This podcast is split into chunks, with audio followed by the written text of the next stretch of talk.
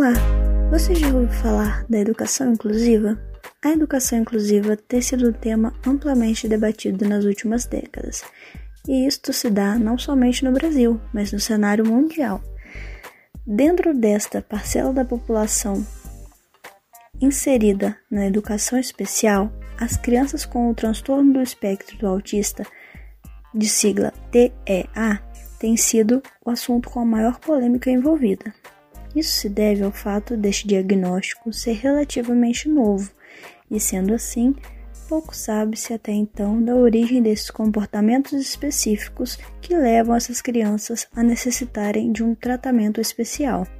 O autismo possui o nome técnico denominado como TEA, conforme já foi dito, que condiz com uma condição de saúde caracterizada principalmente por um déficit na comunicação social, podendo ser verbal ou não verbal, e também comportamental, que possui como característica movimentos repetitivos e impulso restrito. Por se tratar de muitos subtipos de transtorno, é utilizado o termo espectro para uniformizar os diferentes níveis de comprometimento que é comumente diagnosticado na infância.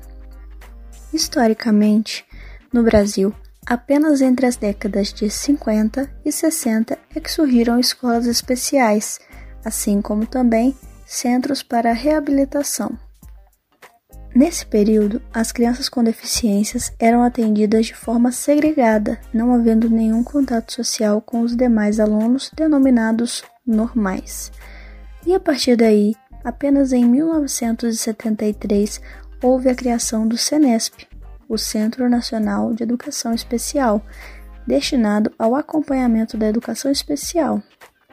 Desde então, o governo tem criado projetos em conjunto com a rede de educação municipal e estadual para que, em conjunto, possam estar atendendo a esta parcela da população que somente há pouco foi descoberta.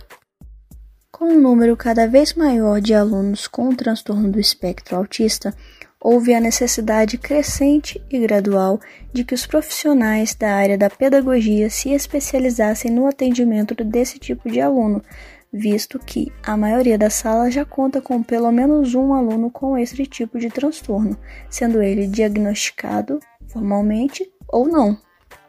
Então, sabendo desta necessidade, cabe às universidades brasileiras integrar disciplinas responsáveis pela inserção destes profissionais no mundo da educação especial, para que haja uma educação cada vez mais inclusiva